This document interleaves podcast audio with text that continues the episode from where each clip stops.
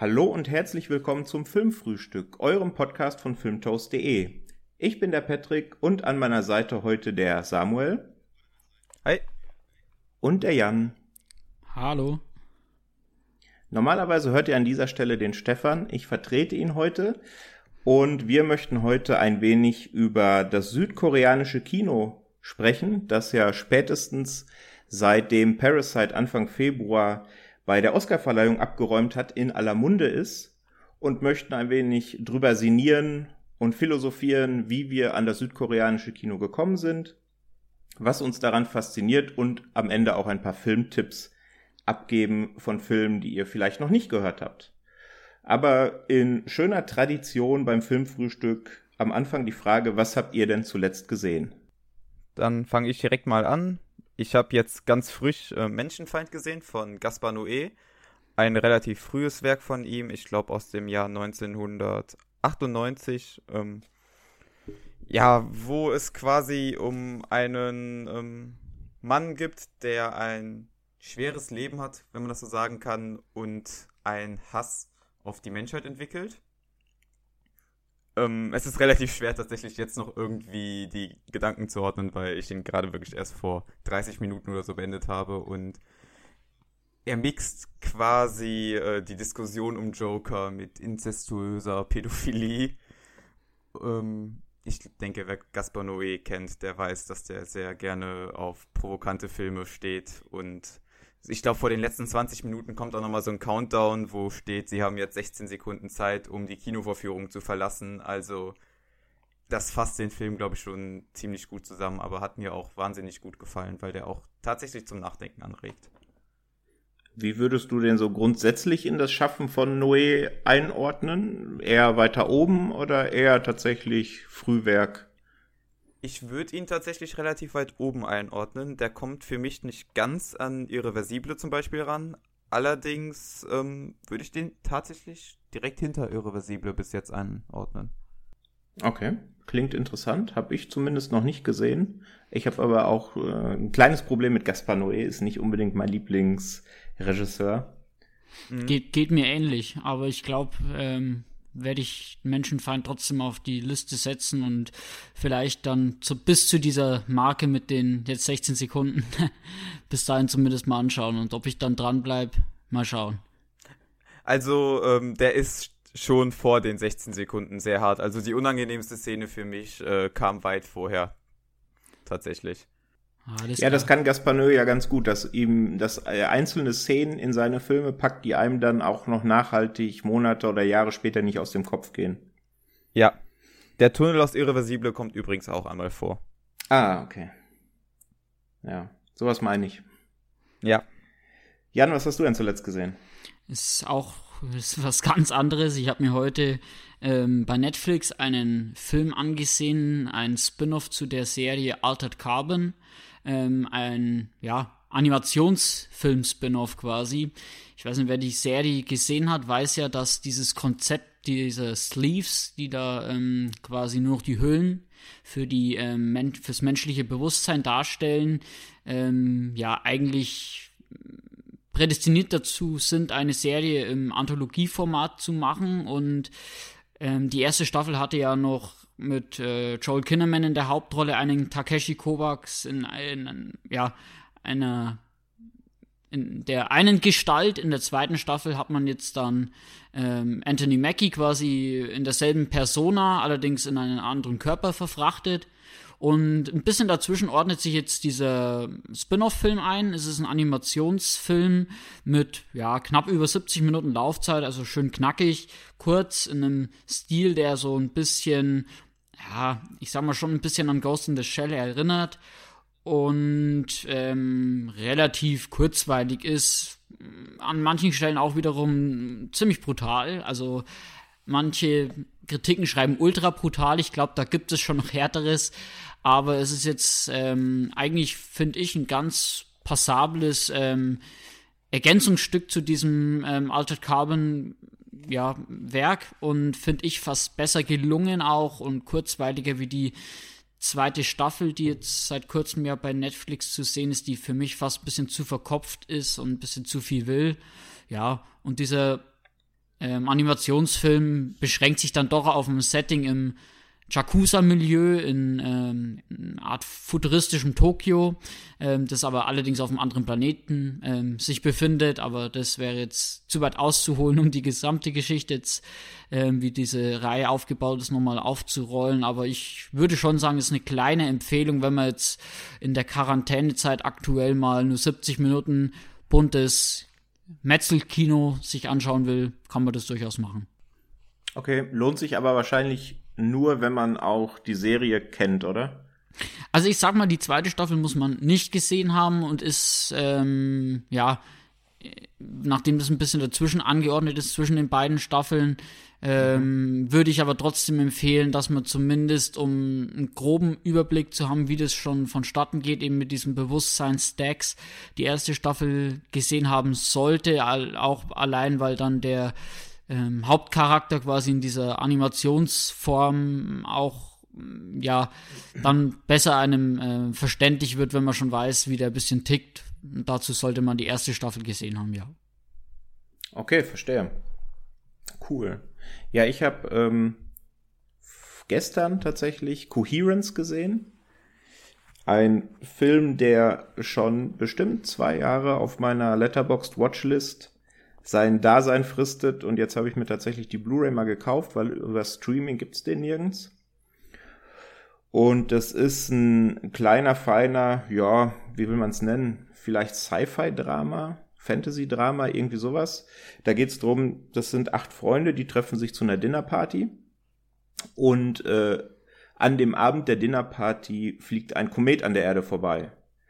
Und ähm, äh, im Laufe des Abends äh, fällt dann erst das Mobilfunknetz aus komplett, so dass sie eben von der Außenwelt abgeschnitten sind. Dann fällt noch der Strom aus.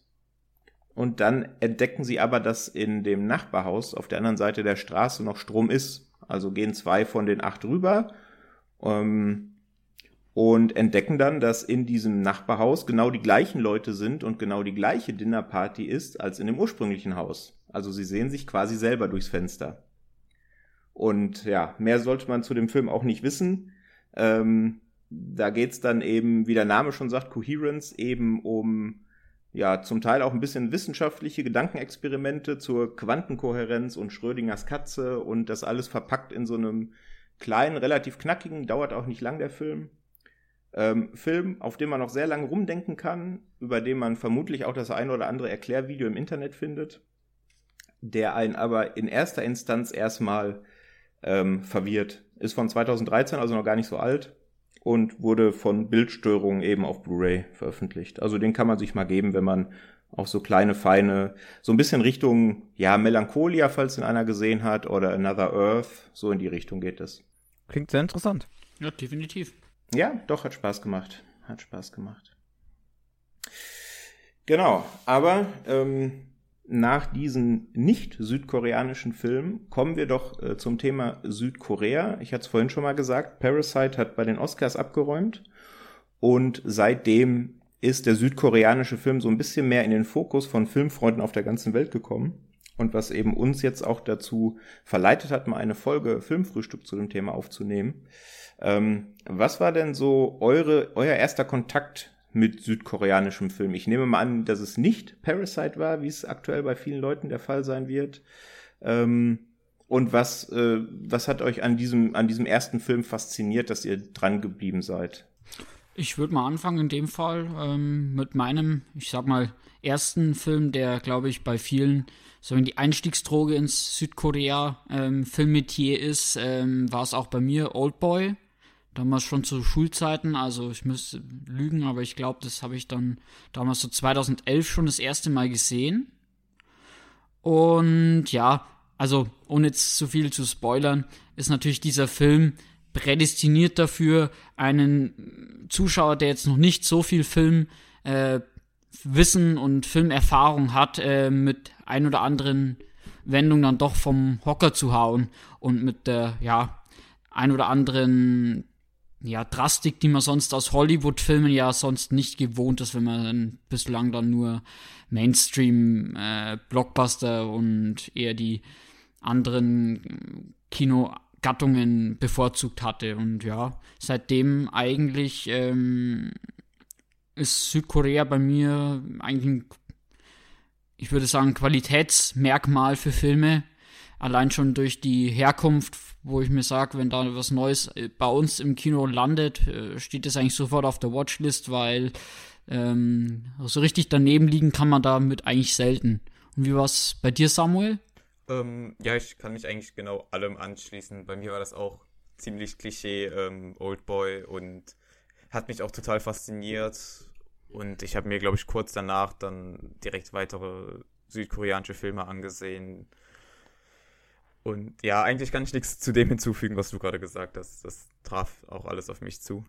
Ja, das trifft ganz gut. Also ich glaube, Oldboy war bei mir Nummer zwei. Ähm, die Nummer eins bei mir war I Saw the Devil. Da wird der gleich der Jan auch noch ein bisschen, ein bisschen ausführlicher ins Detail gehen, wenn wir zu den Filmtipps kommen.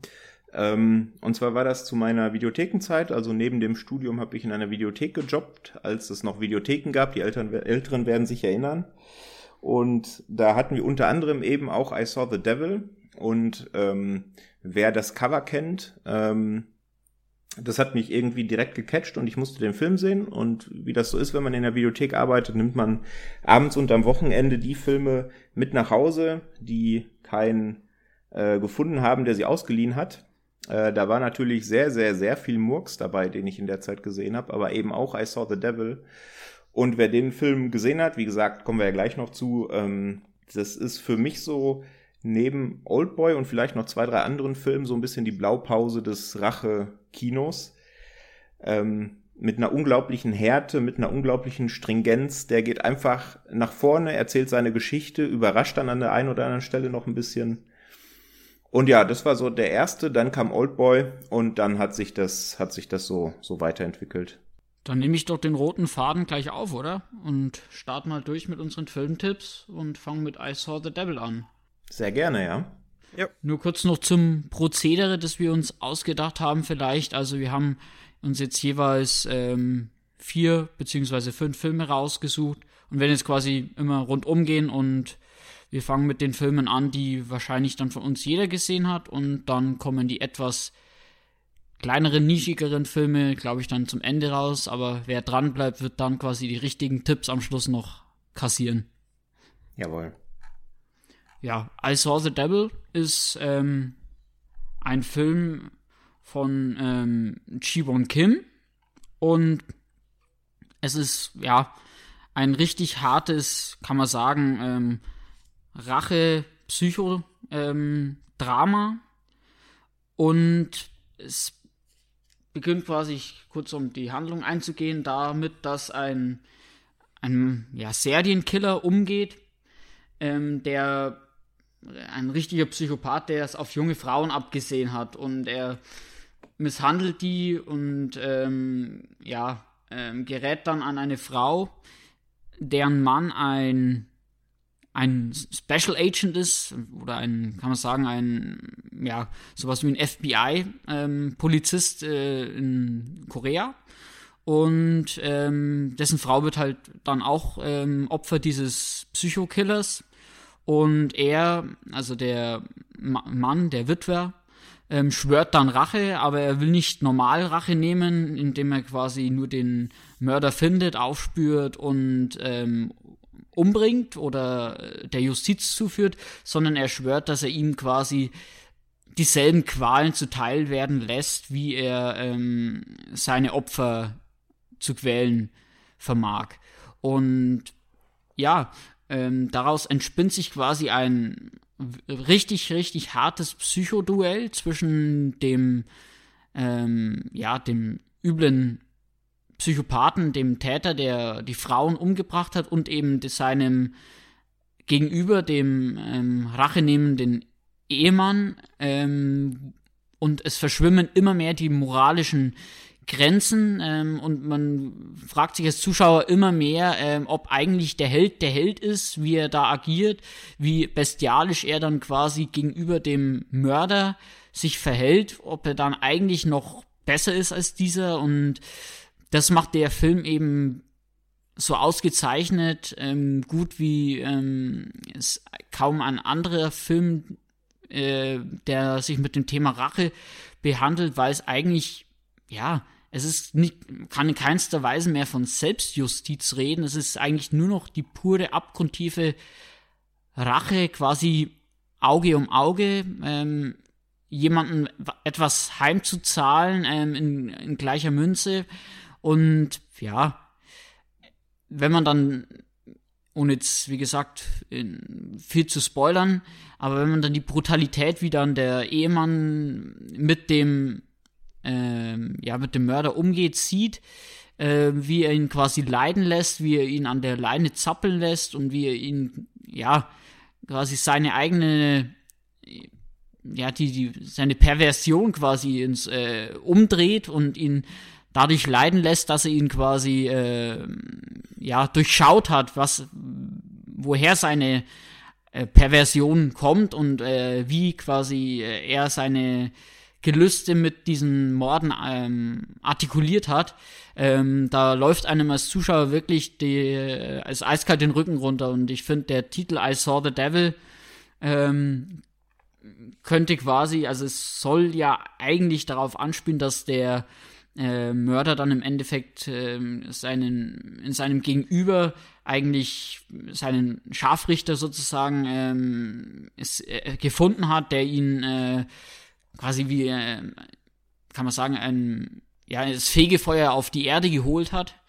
Und ähm, also ich würde den Titel fast noch ähm, aus Zuschauersicht ein S ranhängen und sagen, I saw the devils. Wenn man quasi die beiden Psychopathen in dem Duell sieht, dann läuft es einem wirklich eiskalt den Rücken runter. Ja, bin ich, bin ich quasi komplett bei dir. Also ich habe es ja gerade schon gesagt, war mein erster südkoreanischer Film und das ist einfach teilweise Gewalteruption, teilweise nimmt er dann auch wieder die, äh, das, äh, die Geschwindigkeit ein bisschen raus und das Tempo. Und ähm, ja, so wie du gesagt hast, also man überlegt sich im Prinzip die ganze Zeit, mit wem sympathisiert man hier? Sympathisiert man überhaupt noch mit irgendwem? Oder sind das einfach zwei Figuren, die sämtlichen moralischen Grundsätze über Bord geworfen haben, ne? Ja, der, ich, das ist auch wirklich das Paradebeispiel eigentlich, was südkoreanische Rachethriller im Vergleich jetzt zu den meisten äh, westlichen Thrillern halt voraus hat. Also, dass dort das Rachegenre halt häufig ganz anders angegangen wird und nicht in Schwarz-Weiß-Malerei versinkt. Genau, genau ja. Und ähm, ja, das ist sowieso vielleicht äh, ein Merkmal, das man jetzt durch viele Filme bei uns auch äh, wiederfinden wird äh, ist natürlich da auf die Spitze getrieben mit der ähm, rigorosen Darstellung der Gewalt. Also das ist auch ein Merkmal, das man eigentlich durch die Bank in allen äh, ja dann doch fürs erwachsene Publikum angedachten südkoreanischen Filmen findet. Also sowohl in den eher Psychothriller ähm, Gefilden als auch in den Action ähm, Genre-Filmen findet man eigentlich immer sehr, sehr viel Blut und sehr, sehr explizite ähm, ja, Kameraeinstellungen, die auch wirklich dann ähm, nicht wegblenden in den äh, drastischen Momenten. Absolut, ja. Das ist, ähm, das zieht sich, finde ich, auch ein bisschen durch das koreanische Kino, dass das so ein Kino der Gegensätze ist. Ne? Es ist zum einen in manchen Szenen, gerade der Film, aber auch andere, zu denen wir gleich noch kommen, ultra brutal. In den anderen Szenen hast du dann ein aus westlicher Sicht manchmal ein bisschen weirden Humor, so dass dir halt das Lachen so im Halse stecken bleibt und du überlegst, wie passt denn das jetzt da rein? Dann hast du mhm. zum einen diese wunderschönen Einstellungen, ähm, also äh, ein Großteil der koreanischen Filme, über die wir heute sprechen, glänzen ja auch mit ihrer Kameraarbeit, weil die einfach unfassbar schön gefilmt sind. Und auf der anderen Seite hast du da diese abgründigen, brutalen, äh, in manchen Filmen fast schon splatterigen ähm, Szenen das ist schon schön, ja. Gut, also I Saw the Devil ist, denke ich, von uns allen dreien eine Empfehlung, oder? Definitiv, ja. ja. Definitiv. Gut, dann Samuel, was wäre dein erster Tipp? Ähm, dann nehme ich direkt meinen Lieblingsfilm von Park Chan-wook, da wir ja eben auch über Oldboy geredet haben, der für mich tatsächlich ein Stück weit über Oldboy ähm, gerankt ist, wenn ich die ranken müsste. Und zwar geht es um Joint Security Area der ähm, von der gemeinsamen Sicherheitszone zwischen Süd- und Nordkorea handelt, also der ähm, sogenannten Joint Security, Joint Security Area. Und ähm, diese Zone ist halt, äh, ja, also diese Zone wird dann natürlich auch von südkoreanischen und nordkoreanischen Truppen auf jeweils ihrer Seite bewacht. Und während äh, es kommt dann an einem Tag äh, zu einem Vorfall, und zwar werden zwei nordkoreanische Grenzposten erschossen und eine Schweizer Soldatin soll diesen Fall quasi aufklären, weil die halt neutral sind. Und dann gliedert sich der Film quasi in drei Abschnitte. Also der erste und letzte Abschnitt handeln von der Aufklärung dieses Falls und wie damit umgegangen wird. Und das ist dann aber quasi nur die Rahmenhandlung für den zweiten Abschnitt, wo dann in einer Rückblende erzählt wird, wie es dazu kam und ähm, in der die Freundschaft eigentlich zwischen einem süd- und nordkoreanischen Soldaten oder zwischen mehreren süd- und nordkoreanischen Soldaten erzählt wird. Und ähm, ja, Park Chan-wook hat dazu halt gesagt, dass der Film halt anfangs sehr verwirrend beginnt und am Ende in einer äh, Melancholie endet, die halt ungefähr dieser Gefühlswelt der Generation entspricht, die halt mit dieser Situation aufwachsen müssen. Und ich finde, dieses Gefühl hat der wunderbar, ähm, wunderbar vermittelt. Man hat äh, Song Kang-ho und ähm, jetzt muss ich mal überlegen, wie man den anderen ausspricht, Lee Byung-hun, den wir auch nochmal, also beide werden wir in der Liste ja nochmal wiederfinden und die spielen das unglaublich gut. Der Film sieht, wie bei Park Chan-wook üblich, wunderbar aus. Die Geschichte ist extrem gefühlvoll und ja, Park Chan-wook hat das eigentlich in seinen Worten mit der Melancholie äh, perfekt zusammengefasst, finde ich. Ja, würde ich, würde ich ähnlich sehen. Also ich habe den auch vor gar nicht allzu langer Zeit gesehen und das ist wirklich eine großartige Parabel auf alles, was äh, Korea gerade, also Südkorea im Konflikt mit Nordkorea ausmacht. Ähm, ich war schon ein bisschen gerührt tatsächlich bei dem Film. Das kommt bei mir einigermaßen selten vor, dass mich äh, Filme so weit kriegen, wie der mich gekriegt hat. Ähm, Weil es da eben auch viel um Freundschaft geht, um Freundschaft, die eigentlich gar nicht da sein kann zwischen eben Soldaten aus Süd- und Nordkorea die sich ja da tatsächlich bei an dieser Brücke ohne Wiederkehr, wie diese Brücke, die da an, wo zu 99 Prozent der Film handelt, heißt, sich da eben die ganze Zeit gegenüberstehen und quasi Feinde sind. Ähm, ja, ein schöner Film, auch gerade diese Dreiteilung in diese drei Abschnitte mit der Rahmenhandlung äh, außenrum und die Haupthandlung dann in der Mitte, wo man dann direkt oder mitten im Film dann erfährt, was denn da passiert ist, ist schon schon ein schöner Film, ja. Mhm. Mhm, und ich finde vor allem, dass dieses Schlussbild, wortwörtlich genommen, ähm, am, also quasi diese Fotografie, die dann äh, den Film am Ende abrundet, dass die wirklich, also da hatte ich wirklich nochmal Gänsehaut, wenn man dann diese ähm, Geschichte von vorher nochmal komplett Revue passieren lässt im Kopf und dann dieses Bild sieht, das so scheinbar zufällig entstanden ist, aber eigentlich ähm, so viel mehr aussagt, als normales Foto. Also ähm, das genau. ist wirklich ähm, Park John Wook hat da wirklich ein wirklich ein Händchen dafür in Details quasi extrem viel äh, Symbolkraft reinzulegen. Und das ist da, wie gesagt, ja. ähm, auch in diesem frühen Werk von ihm schon sehr, sehr deutlich gewesen. Genau, und auch gerade dieses Foto spiegelt halt auch super diesen Film wieder, weil der ja teilweise wirklich rührend ist im Sinne von positiv rührend, also weil diese Geschichte dieser Freundschaft halt wunderschön ist. Aber gleichzeitig ist der ja an vielen Szenen auch sehr tragisch und dieses Foto vereint das eigentlich quasi in sich, finde ich. Und ja, deswegen, es ist für, in meinen Augen ist das einfach ein perfekter Film. Ich kann nichts daran aussetzen. Wie oft hast du den jetzt schon gesehen? Ähm, ich glaube bis jetzt nur einmal. Ich hatte zwar direkt Lust, den ein zweites Mal zu sehen, mhm. nachdem ich den äh, beendet habe, aber ähm, das hat sich bis jetzt noch nicht ergeben. Ist auch gar nicht so lange her, dass ich den geschaut habe. Ja, ja, bei mir auch nicht. Also was mir direkt aufgefallen ist, ich habe äh, die ersten zehn Minuten angefangen, den Film in der deutschen Synchro zu gucken. Ähm, mhm. Habe das dann aber aufgegeben, weil ich gemerkt habe, dass natürlich, wie es häufiger so ist, in der deutschen Synchro reden eben alle Deutsch, logischerweise. Ähm, aber in der Originalversion natürlich nicht, denn die Damen und Herren von dieser neutralen Überwachungskommission, die den Fall eben untersuchen, kommen ja teilweise aus der Schweiz, teilweise aus Schweden und sprechen dann eben genau. in, der, in, der, Originalversion ein sehr ähm, akzentbehaftetes Englisch und das geht in der deutschen Synchro halt komplett, ähm, komplett flöten. Deswegen würde ich tatsächlich empfehlen, da die Originalversion zu gucken. Ja.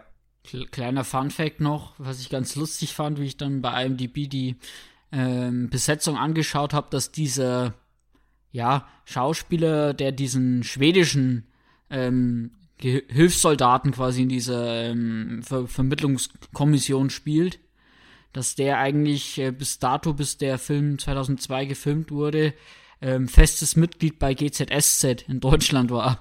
Also eigentlich ähm, okay. auch danach, ich glaube, danach hat er solche Sachen wie Bergdoktor und äh, ja, solche Geschichten eher wieder gemacht, aber da hatte man Ausflüge in ein ganz anderes äh, Metier gewagt und ja, hat sich vielleicht auch ausgezahlt, dass er auch jetzt dadurch uns dann ein Gesicht ähm, gegeben hat. Da wüsste ich mal gerne, wie die Casting-Abteilung auf ihn gekommen ist. Das, das ist eine gute Frage. Ja. Sehr schön, sehr schöne Anekdote, ja. Der Film wurde übrigens auch von Quentin Tarantino in seine Top 20 der Filme aus 1992 aufgenommen. Vollkommen zu Recht aus meiner Sicht, ja. Genau. Nee, ähm, Moment, das stimmt gar nicht. Mhm. Eigentlich, der Film ist ja von 2000. Was erzähle ich da gerade? Der ist genau von 2000, ich, ja. Genau, irgendwas habe ich gerade durcheinander gebracht, glaube ich. War damals auch, äh, ich glaube, einer der, wenn nicht sogar der. Ach, seit, 19, seit 1992. Ah, okay. Mhm. Oh. Also noch größerer also Zeitraum. Also sogar noch besser, ja. Genau. Gut. Dann ähm, starte ich mal mit meinem ersten Eintrag, den wir auch alle drei gesehen haben und der auch einer ist, den ich erst vor einer Woche ungefähr zum ersten Mal gesehen habe. Und zwar The Gangster, The Cop, The Devil ist noch relativ aktuell von 2019 und ist im Grunde ein Action-Thriller von Lee Won-tae. Ich entschuldige mich, äh, falls ich irgendwelche Namen der südkoreanischen Regisseure oder Schauspieler nicht richtig ausspreche. Das kann leider passieren. Ähm, ist mit 110 Minuten der kürzeste auf meiner Liste. Und äh, es geht drum eben um einen Gangster, um einen Cop und um einen Teufel im Grunde. Der Gangsterboss äh, Zhang Dong-su ist eben eine Größe der Unterwelt in der Großstadt, in der der Film spielt. Und eines Tages wird dieser Gangsterboss von einem mysteriösen Killer, der nur als Kay bekannt ist, überfallen, niedergestochen, überlebt aber und sind ab dem Zeitpunkt auf Rache, also jagt diesen Kay, denn ähm, er hat natürlich durch den Überfall auch ein bisschen von seinem Ansehen verloren unter seinen ähm, unter den anderen Gangs und möchte das zurückerhalten. Und parallel gibt es dann noch einen Polizisten, Tao Seok, der entgegen äh, den anderen Kollegen von der Polizei sich nicht von den Gangstern bestechen lässt. lässt. Also da geht es auch viel um Korruption und er versucht dem eben einen Riegel vorzuschieben und ähm, jagt auch diesen Killer, denn bevor dieser Killer den Gangsterboss angegriffen hat, hat er schon äh, verschiedene Frauen genauso überfallen und auch getötet. Und die beiden, also der Gangster und der Cop, tun sich dann zusammen als ja, eine Art unheilige Allianz und versuchen, den Devil, also diesen mysteriösen Killer, zur Strecke zu bringen. Und einigen sich dann drauf, wer ihn zuerst findet, darf mit ihm machen, was er will. Also der Gangster kann man sich dann denken, was er mit dem Killer machen würde. Und der Kopf versucht ihn natürlich hinter Gitter zu bringen ja, das so grob zum, zum Inhalt und man hört es schon am Titel oder an der Inhaltsangabe, das ist ein sehr, sehr harter Film, hat auch eine FSK 18 in Deutschland, völlig zu Recht, wie ich finde. Und geht in seinen 110 Minuten auch kompromisslos nach vorne. Also das ist ähm, wirklich, wenn man die Prämisse kennt, kennt man im Grunde 90 Prozent vom, vom Plot des Films. Viel mehr passiert da nicht. Und ähm, wie wir es gerade schon angesprochen haben, ist es bei dem Film auch wieder so, dass der von seinen Gegensätzen le lebt. Also man überlegt sich die ganze Zeit, was hat denn das noch mit Moral zu tun, wenn sich der einzige Cop der Stadt, der noch so ein bisschen Moralempfinden eigentlich hat, mit dem größten Gangster der Stadt zusammentut, nur weil er praktisch den Status quo nicht mehr will, sondern Veränderungen herbeiführen will und da eben auch dieses, diese unheilige Allianz eingeht. Also da schwankt man auch die ganze Zeit, auf wessen Seite man denn ist. Vor allem, weil der Gangsterboss ähm, von Mao Dong-seok gespielt wird. Und das ist der unter anderem der Hauptdarsteller von Train to Busan, falls den jemand gesehen hat. Auch ein südkoreanischer mhm. äh, Zombie-Film, sehr, sehr guter Film. Den hat, glaube ich, heute keiner auf der Liste, aber ist trotzdem eine Empfehlung wert, nee, würde ich sagen. Knapp, leider knapp, knapp äh, ja, genau. rausgeflogen bei mir. Genau. Und ähm, also der nimmt für mich den Film zu 100 Prozent ein. Dagegen fallen auch, das könnte man dem Film ankreiden, alle anderen Schauspieler ein bisschen ab. Denn jede Szene mit ihm, die nimmt er komplett für sich. Und der wird jetzt auch ähm, in dem The Eternals von Marvel die Hauptrolle spielen. Also der ist jetzt auch in Hollywood angekommen. Ja, und grundsätzlich, ja, zu Recht, absolut zu Recht, ja. Ist, ähm, wie gesagt, geradlinige Action-Thriller, handgemachte Action, gute Action, brutal, hohes Tempo von vorne bis hinten. Aus meiner Sicht eine Empfehlung. Wie seht ihr das? Ja, also ich würde auch, ich habe den nämlich auch erst vor ein paar Tagen gesehen und würde deine Empfehlung erstens natürlich unterschreiben, weil es auch ein relativ kurzweiliger Film ist, voll ähm, Action. Ähm, also wenn man Action-Kino mag, wird man diesen Film auch definitiv mögen. Und was ich interessant finde, ist die Tonalität, die so ein bisschen, wir haben vorhin im Vorgespräch kurz schon drüber gesprochen, teilweise fast an Oceans erinnert, wenn da quasi zwischen den äh, gegensätzlichen Parteien dann die ähm, Pläne geschmiedet werden. Und in anderen Szenen hat mich der Film aber auch positiv an ähm, The Departed erinnert.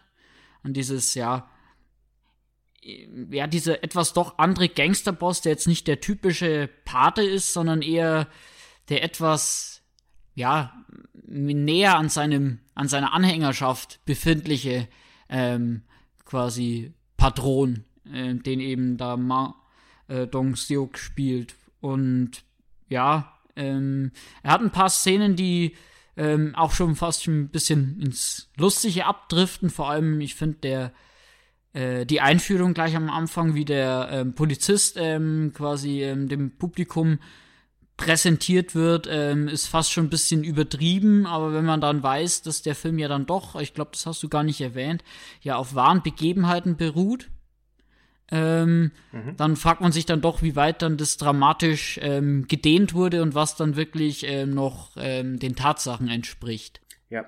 Ja, bei, bei mir hast du da, glaube ich, ein bisschen was durcheinander gebracht. Das ist tatsächlich der einzige Film von denen, die wir hier besprechen, den ich noch nicht gesehen habe. Ah, dann habe ich es genau durcheinander gebracht. Ja, stimmt. Dann genau. entschuldige ich mich dafür. Dann aber auf jeden Fall die Empfehlung, den kannst du dir gerne anschauen. ja, werde ich auf jeden Fall noch nachholen. Und ich finde, äh, ich meine, wir haben es jetzt gerade auch schon gesagt, ähm, Madang Soyok, also wenn man sich allein die, Gesicht, die Gesichtsausdrücke, die der Mann in dem Film an den Tag legt, anschaut, das ist teilweise wirklich, der wandelt sich innerhalb von Sekunden vom knallharten Gangsterboss zu einer Figur, die man auf eine ganz merkwürdige Art und Weise witzig findet. Also das ist bemerkenswert, ja. Ja, und er hat ein bisschen so eine Aura von, also optisch betrachtet, ohne das despektierlich zu meinen, ähm, fast von einem Panda-Bär. Ähm, er hat so ein bisschen in seiner Bewegung so ein bisschen eine Behäbigkeit. Aber wenn ich mir jetzt vorstelle, jetzt in Eternals, dass es vielleicht später mal ein Aufeinandertreffen mit den Guardians geben könnte, könnte ich mir vorstellen, dass wenn er auf ähm, den Bau Dave Bautista da trifft, ähm, wenn die sich mal prügeln, dass das keine vor ähm, her bestimmte äh, Ausgang hat. Also da kann der ganz schön Paroli bieten. Also der hat auch eine körperliche Präsenz und äh, ja, eine durchaus äh, authentische Brutalität, wenn der in die Kämpfe geht. Ja, das stimmt. Das könnte ein ganz gutes Duell werden, ja. Der hat ja auch, bevor er Schauspieler war, tatsächlich äh, Mixed Martial Arts gemacht. Und das wird ja in manchen Szenen im Film auch aufgegriffen. Ähm, das äh, könnte spannend werden, ja. Gut, Jan, was wäre denn dein zweiter Eintrag auf der Liste? Dann bleibe ich doch noch mal kurz äh, im Action-Bereich und mach mal mit ähm, The Wilderness weiter. Das ist auch ein, ja, ein eher, sagen wir mal, ein Actionfilm, der ein bisschen konventioneller noch ist für die ähm, südkoreanische Filmwelt, weil er dann doch ähm, eigentlich ein ganz klassisches, ähm, fast schon ähm, Nikita-artiges ähm, Sujet hat. Und es ist quasi ein, ja, auch ein Rachethriller von einer jungen äh, Attentäterin, ähm, die Rache für, den, für die Ermordung an ihrem Ehemann nehmen will und in einer speziellen ähm, Eliteschule für Killer quasi ausgebildet wird, nachdem sie gerade so mit dem Leben davongekommen ist und dort sich quasi ähm, freikauft, indem sie ähm, ja au einen Auftrag erfüllt für diese Killergilde und mit neuem Gesicht, weil dort ähm, wird ihr quasi ähm, ein neues Aussehen verliehen, dann auf ähm, den Rachetrip äh, für ihren Ehemann geht. Ähm, und ja, die, die Geschichte ist eigentlich relativ simpel und ähm, was den Film aber besonders macht, ist wirklich die herausragende Action-Choreografie, beginnend schon mit der ersten Szene, eine ja, Ego-Shooter-Ansicht von diesem jungen Mädchen, das ähm, sich dort durch ein Haus und aus einer ja, brenzligen Situation hinaus schnetzelt, anders kann man es gar nicht nennen. Und ähm, wirklich, also äh, sensationell gefilmt. Ähm, man ist da sehr, sehr immersiv mit drin und sehr, sehr, ja, wird durch diese ja, Computerspielästhetik da wirklich, äh, wirklich mitgerissen. Und es sind zum Beispiel auch äh, Verfolgungsjagden drinnen, ähm, unter anderem eine äh, Motorradszene, die doch sehr, sehr stark ähm, erinnert an John Wick von der ja, Choreografie her und von der Ästhetik. Wenn man dann allerdings bedenkt, dass ähm, der Film von 2017 ist, also deutlich vor John Wick 3 schon ähm, lief, dann kann man sich mal drüber Gedanken machen, wer hier von wem äh, eventuell kopiert hat, ohne jetzt da Richtung ähm, Amerika Pfeile zu schießen. Aber man sieht da eindeutig, was meiner Meinung nach eine der größten Stärken des südkoreanischen Kinos ist, ähm, ist diese handgemachte Action, diese Choreografie. Und dafür ist äh, The Villainous wieder mal ein Paradebeispiel. Ja, und ganz häufig, auch gerade im Vergleich zu den amerikanischen Pendants, nicht bei John Wick, weil das ist ja tatsächlich ein positives Beispiel für amerikanische Action, ähm, aber zu vielen amerikanischen Actionproduktionen gibt's auch nicht so viele Schnitte in den Action-Szenen. Also da bleibt die Kamera ja häufig am Geschehen und äh, man behält auch die, den Überblick und das geht einem ja ein bisschen, bisschen verloren manchmal bei dem einen oder anderen Actionfilm. Und wenn man dann liest, dass bei The Villainous von den 70 Drehtagen 63 für die Action-Szenen entfallen sind, dann kann man sich, glaube ich, denken, ähm, wie es dazugeht. Ja, definitiv. Okay. Gut. Dann habe ich äh, Taxi Driver, ein Film, der ähm, in Deutschland skandalöserweise nie rausgekommen ist und ähm, auch nur, ich glaube, in England äh, ist der hier innerhalb Europa rausgekommen. Dort müsste man sich dann mit Blu-ray zum, äh, zum, Beispiel verhelfen. Der Film wurde auch äh, sogar für die Oscars eingereicht, 2018, und es geht um die äh, südkoreanischen Studentenaufstände ähm, vor allem in Gwangju 1980, beziehungsweise dieser Gwangju-Aufstand wird ähm, nicht umsonst ja auch Gwangju-Massaker genannt, weil dort die Regierung mit, ähm, ja, mit Schlagstöcken und sogar auch Gewehren, die, ja, wogegen Gummigeschosse teilweise noch harmlos sind, äh, auf die Studenten losgegangen sind. Also das war wirklich, ähm, wer das vielleicht nicht, mitbekommen haben sollte, weil der so wie ich dort noch nicht geboren ist, ähm, ja, ist schon extrem hart zugegangen. Und der deutsche ARD-Korrespondent ähm, Jürgen Hinspe genau, Hinspeter, äh, der hier von Thomas Kretschmann gespielt wird, hat sich halt auf eigene Faust nach Südkorea begeben, um eben diesen Aufstand ähm, an die Öffentlichkeit zu bringen, welchen die Regierung nämlich vertuschen wollte. Und Hilfe bekommt er dabei von dem Taxifahrer, ähm, der der gespielt wird wieder von äh, Song Kang-ho in einer wirklich unfassbar guten Rolle von ihm und ähm, ja, die Geschichte wird aus den Augen dieses Taxifahrers erzählt. Ähm, das ist allerdings dann auch wieder ein bisschen fiktiv, denn die Sicht von ihm oder seine Hintergrundgeschichte weiß man leider bis heute nicht. Und der Film fängt relativ harmlos und leicht an, quasi wie so eine leichte Komödie sogar, weil ähm, der Taxifahrer halt nur hört, dort ist ein Deutscher, der viel Geld dafür bezahlt, wenn jemand Taxi fährt und daraufhin schwingt er sich halt ins Taxi, aber weiß nicht, worauf der sich dort eigentlich einlässt. Aber sobald sie dann in Gwangju sind, äh, kippt die komplette Stimmung des Films halt und es wird extrem bedrückend. Der Film zeigt Bilder, die ähm, man eigentlich gerne vergessen würde, weil sie so grausam sind, aber die sich so in äh, die Erinnerung brennen und mit unheimlicher Intensivität äh, gezeigt werden, das ist wirklich unfassbar.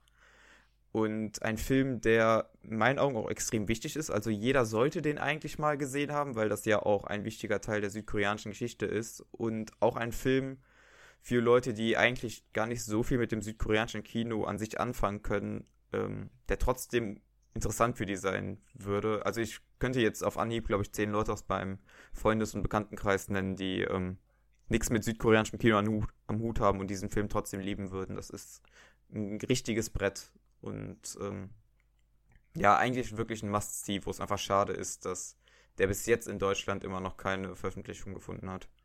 Ja, ich habe den ja, Tipp, glaube ich, ja. schon mehrfach gehört, aber es ist anscheinend bei uns in Deutschland bei manchen südkoreanischen Filmen dann doch noch etwas ähm, komplizierter ranzukommen als vielleicht bei ähm, ja europäischen oder amerikanischen Produktionen, die wesentlich weniger sehenswert sind. Ja, das stimmt. Wie gesagt, das ist wirklich verdammt schade, weil zum einen geht es ja eben um einen ARD-Korrespondenten, also allein hier ist schon unverständlich, warum der eben nicht in Deutschland rauskommt. Ja, ich habe so ein bisschen das Gefühl, das ist, ähm, da geht es ja auch ein bisschen um die südkoreanische Geschichte und es gibt ja durchaus, das ist ja auch so ein bisschen ein Merkmal von manchen südkoreanischen Filmen, die man in letzter Zeit gesehen hat, ähm, dass die häufig eben mit ihrer ihre Geschichte verhandeln in den Filmen. Und ich habe das Gefühl, dass diese Filme tatsächlich in der westlichen Welt nicht so gut ankommen oder nicht so häufig hier veröffentlicht werden.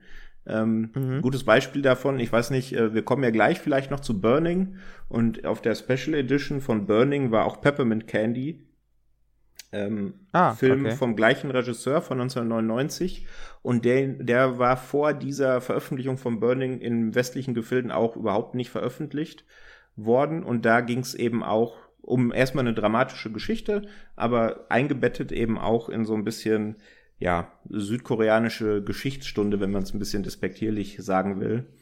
Ähm, aber auch auch ein sehr schöner Film. Mhm. Ähm, aber Taxi Driver, falls das eben vielleicht untergegangen ist, ist sogar noch viel mehr als nur diese Geschichtsstunde quasi, sondern er erzählt auch halt eine wunderbare Freundschaft zwischen ähm, Jürgen Hinspeter und dem Taxifahrer, die selbst noch lange nach dem Ereignis ähm, ja weiterging, aber auf eine fast schon tragische Weise weiterging. Ja. Aber da möchte ich jetzt hier auch nicht zu viel verraten. Vielleicht, ähm, vielleicht eine kleine äh, Mutmaßung meinerseits. Es ist einfach der etwas unglückliche Titel in dem Fall, der bei uns halt dann doch relativ präsent besetzt ist, ähm, der diesem Film ein bisschen im Wege steht, um ja davon aus dem Schatten zu treten vom gleichnamigen ähm, Meilenstein der Kinogeschichte, sag ich mal. Ja, Wahrscheinlich, ja. Ja. ja.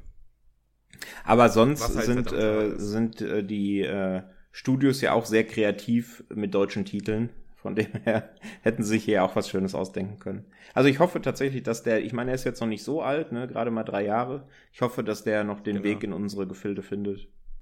Das hoffe ich auch. Ansonsten, äh, wie gesagt, ähm, es gibt die UK Blu-ray, die ist ja hier auf allen Blu-ray-Playern abspielbar. Okay, gut. Dann starte ich mal mit meinem zweiten Eintrag auf der Liste. Das ist ein Film, den wir jetzt aber wirklich alle gesehen haben.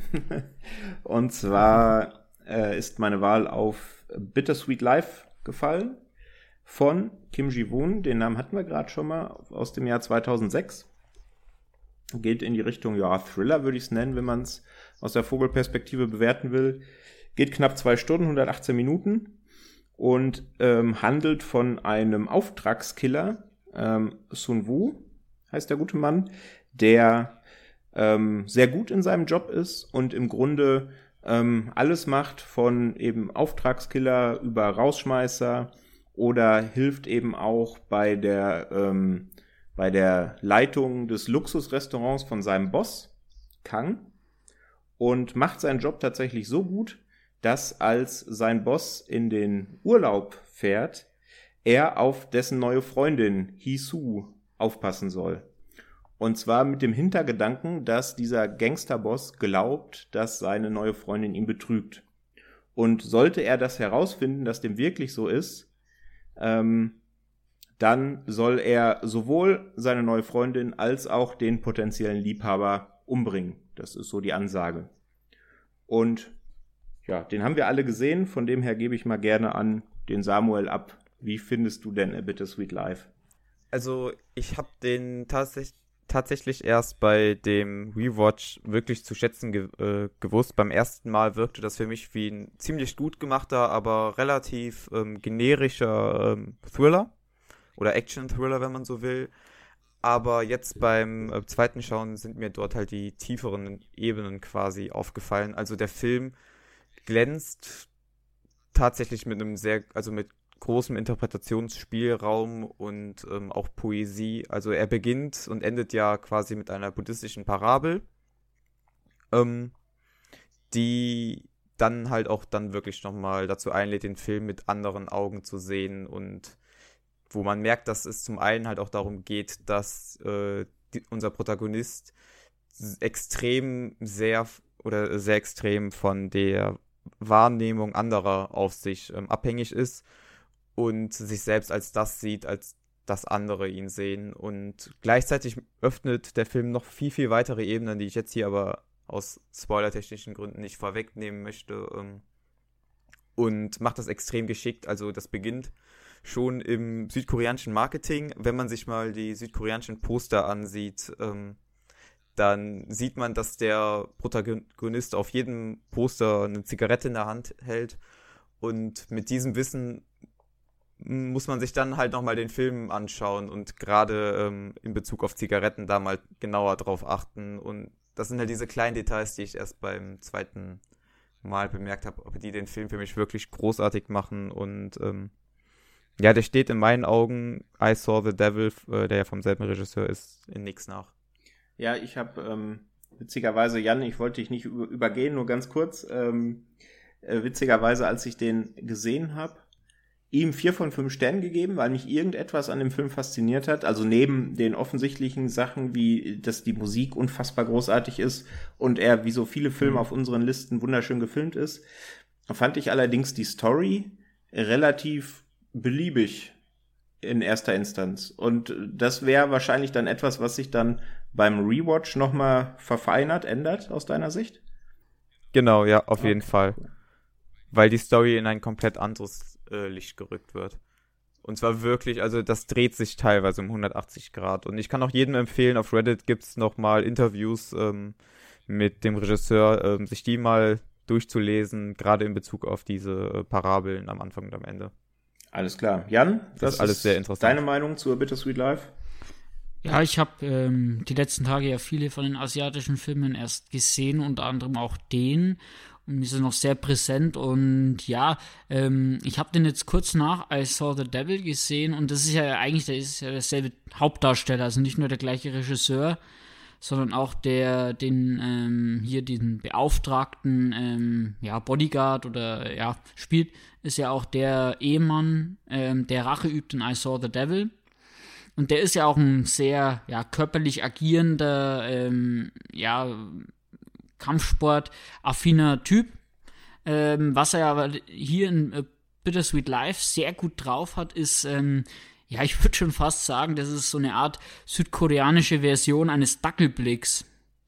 Ähm, er hat wirklich einen Blick, der, der ja, äh, so eine gewisse Naivität ausstrahlt in äh, den Szenen, in denen er ja diese Frau dann ja, begleitet und ähm, kennenlernt und es strahlt so ein bisschen so ein, ja, so ein Gefühl aus von, er weiß eigentlich gar nicht was, ähm, warum ähm, oder ja, irgendwas strahlt diese Frau auf ihn aus, irgendeine Attraktivität oder irgendein Gefühl, aber er weiß es gar, überhaupt nicht einzuordnen. Das, das kann er wirklich sehr gut darstellen. Ähm, und ich finde, das macht den Film so ein bisschen besonders, weil eben ähm, das keine es ist eben nicht diese klassische Bodyguard-Liebesgeschichte, was man vielleicht ähm, im europäischen Kino dann daraus machen würde. Es ist viel philosophischer, wie auch Samuel schon gesagt hat, viel tiefer. Ähm, und was mich allerdings, ähm, deswegen habe ich den Film im Gegensatz zu euch auch bei Letterbox nicht ganz hoch bewertet, ist ähm, ein bisschen rausgerissen hat. Ähm, ist einerseits, was du gerade erwähnt hast, die Musik, die bei mir ein bisschen drüber ist an manchen Stellen, äh, was mich ein bisschen rausgerissen hat. Und ähm, äh, dann auch der Humor, der für mich irgendwie an manchen Stellen total deplatziert war. Ähm, ich sag nur ähm, Handy. Ich glaube, ihr wisst, was ich meine. Mhm. Ähm, und auch diese Szene mit dem, äh, und das ist jetzt kein Spoiler, ähm, mit diesem, ja, Grabschaufeln, sag ich mal. Ähm, mhm. Da sind dann, sind dann so pointierte Witze eingebaut, die irgendwie für mein Humorverständnis irgendwie nicht funktioniert haben. Aber das ist natürlich Humor und Geschmackssache. Aber nichtsdestotrotz kann ich auch ähm, die Empfehlung für den Film voll unterschreiben. Vielleicht habe ich vorher im Vorgespräch schon ähm, gesagt, es ist auch einfach die falsche Reihenfolge gewesen, in denen ich die Filme jetzt die letzten Tage gesehen habe, weil der ja dann doch einige Jahre schon auf dem Buckel hat. Im Gegensatz äh, zu manch anderem Film sieht man das dem Film dann optisch vor allem schon an, dass er nicht mehr auf Höhe der Zeit ist, wobei das natürlich am Inhalt nicht äh, rüttelt. Ja, stimmt. Ja, bei südkoreanischen Dackelblick musste ich ein bisschen schmunzeln, denn ich habe jetzt vor kurzem noch gelesen, dass äh, der Konsum von Hundefleisch in Südkorea äh, rückläufig ist in den letzten Jahren. Dass tatsächlich 70 Prozent der Koreaner zum Glück kein Hundefleisch mehr essen. Von dem her ist ein Dackelblick in Südkorea wahrscheinlich heutzutage noch nicht unbedingt so sinnvoll. das ist, glaube ich, das letzte Land mit einer richtigen industriellen Hundefleischproduktion. Naja, aber darum soll es heute nicht gehen. ja, was ist denn dein Film? Meine Nummer drei wäre The Wailing. Das ist ein, äh, ich glaube, ja, das doch, das ist äh, der mit Abstand längste Film auf meiner Liste. Der geht nämlich geschlagene 156 Minuten, also über zweieinhalb Stunden. Ist äh, von 2016, also noch einigermaßen aktuell. Ja, und ist im Grunde Mystery Thriller. Von, und jetzt hoffe ich, ich spreche den Namen richtig aus, Na Hong Jin. Den kennt man eventuell, das ist nämlich auch der Regisseur von The Chaser ähm, und The Wailing ähm, hat erstmal ausgemacht, dass der eine ziemliche Produktionshölle hinter sich bringen musste, bis er ins Kino kam. Der war nämlich geschlagene sechs Jahre in der Produktion und davon, so kolportiert man, hat allein das Drehbuch drei Jahre gedauert. Und wenn man den Film gesehen hat, kann man sich das auch in etwa vorstellen, warum das so ist. Äh, da komme ich aber gleich noch zu. Ähm, ganz kurz zur Story, wobei das auch ein Film ist, bei dem man möglichst wenig wissen sollte, denn der hat viele Überraschungen parat. Ähm, es geht um ein kleines Dörfchen in Südkorea namens Goksun. Und in diesem kleinen Dörfchen gibt es eine Reihe von sehr bestialischen, teilweise rituell anmutenden Morden.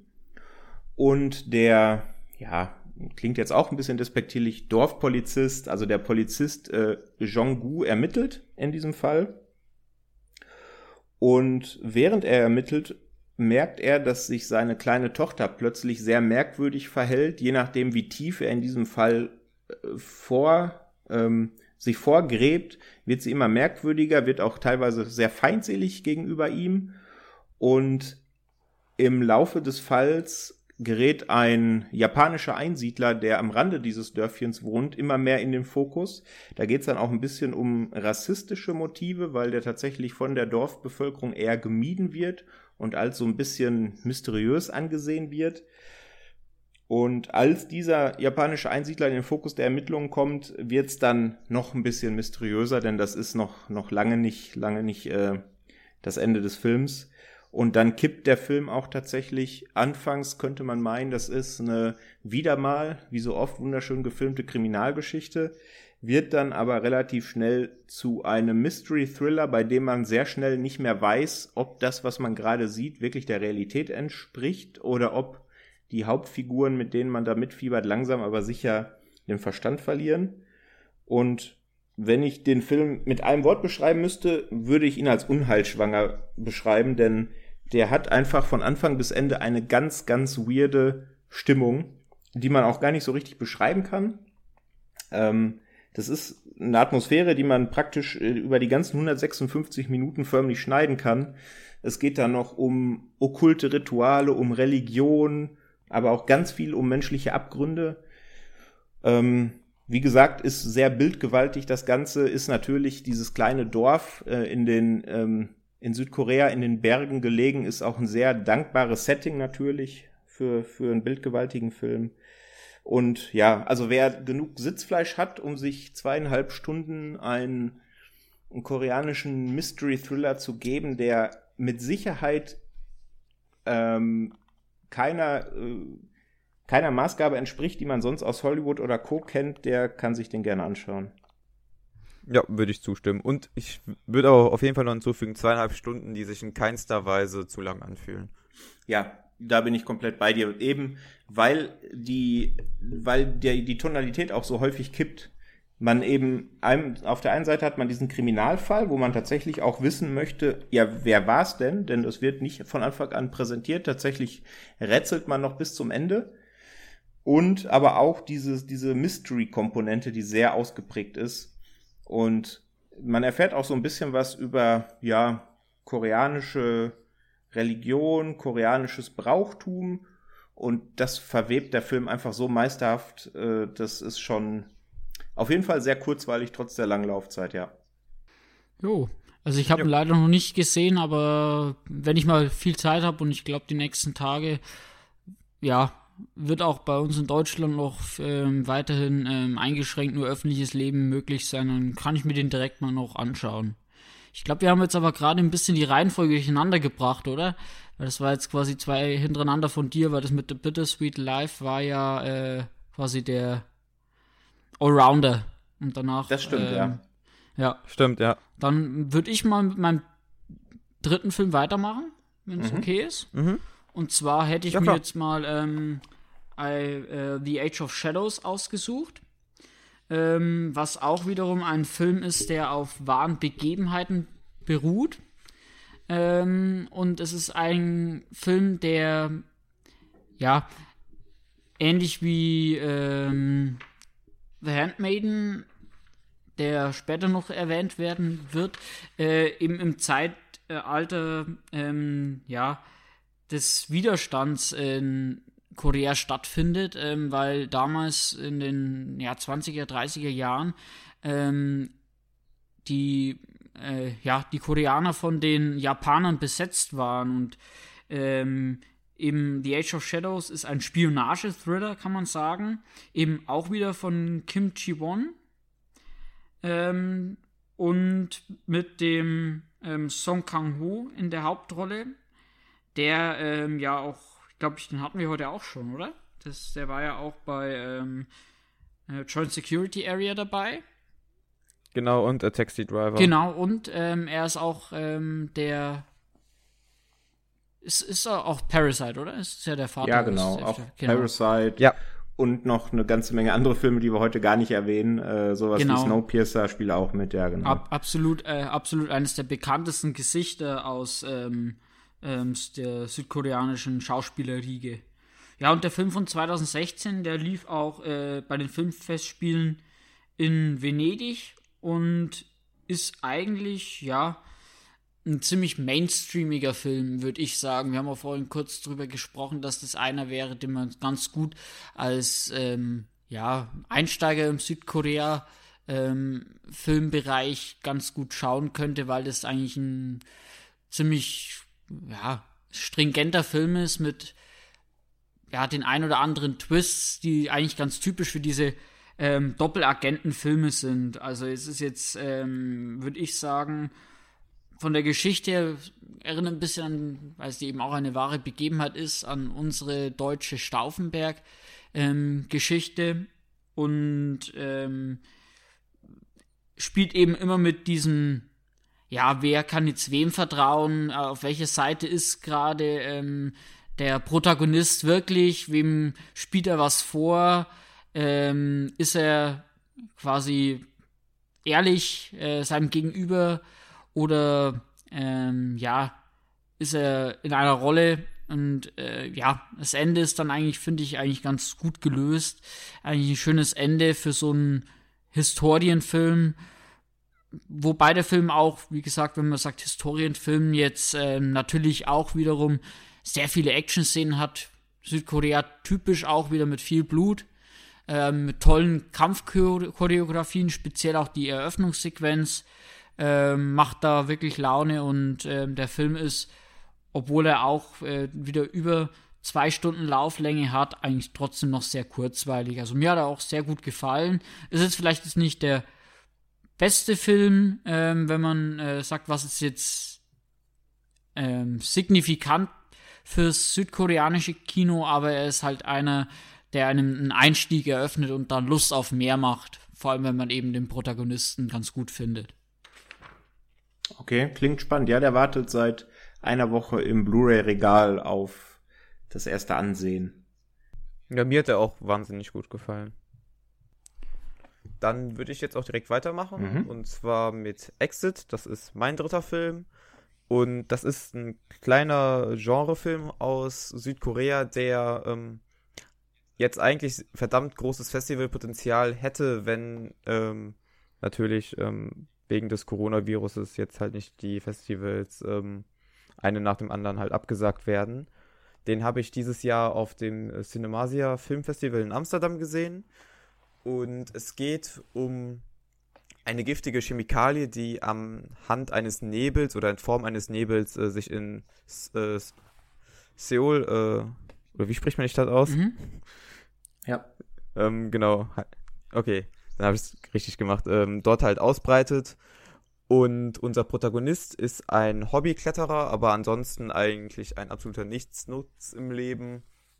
Und er sitzt nun mit seiner Familie und seinem Crush in einem Hochhaus gefangen und sie müssen halt quasi ähm, versuchen, immer höher zu kommen, damit dieser Nebel sie halt nicht erreicht. Und es ergibt sich ein sehr interessanter Mix aus ähm, Liebesgeschichte zwischen ihm und seinem Schwarm.